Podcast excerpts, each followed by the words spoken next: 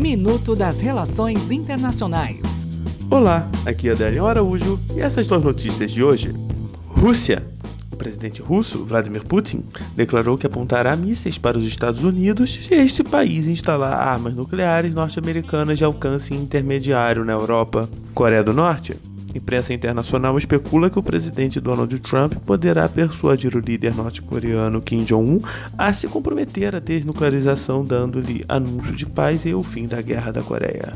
França. Um tribunal francês ordenou o maior banco da Suíça, o BS, a pagar 4,5 bilhões de euros em multas e danos por ajudar clientes franceses a fugir das autoridades fiscais. Até o próximo minuto. Enquanto isso, aproveite mais conteúdo no portal seire.news.